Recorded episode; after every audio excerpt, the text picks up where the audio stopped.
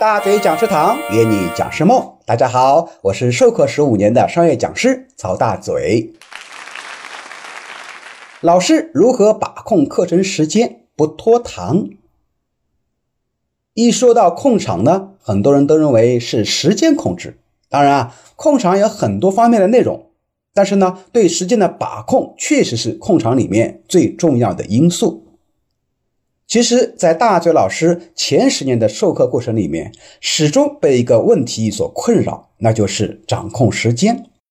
客户给我一个课题，有的时候是一天，有的时候是两天，啊，时间长的还好说，但是还有一种是半天的课啊，其实是最难上的。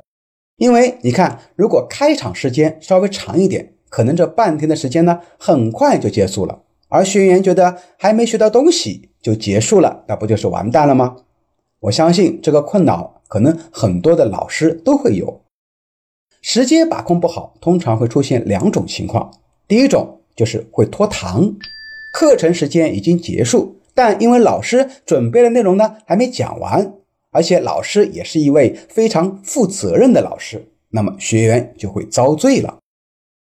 第二种呢是时间还没到。课程就讲完了啊，特别尴尬。如果时间还没到，我们准备的内容讲完了，一些内训课的学员啊会很开心，尤其是占用学员休息的时间的那些学员。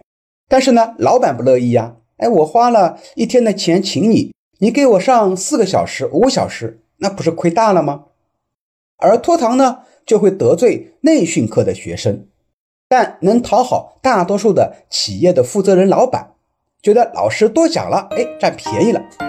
所以讲师的授课时间啊，把控很重要。那么，一位优秀的老师该如何去把控时间呢？好，我们下节课继续分享。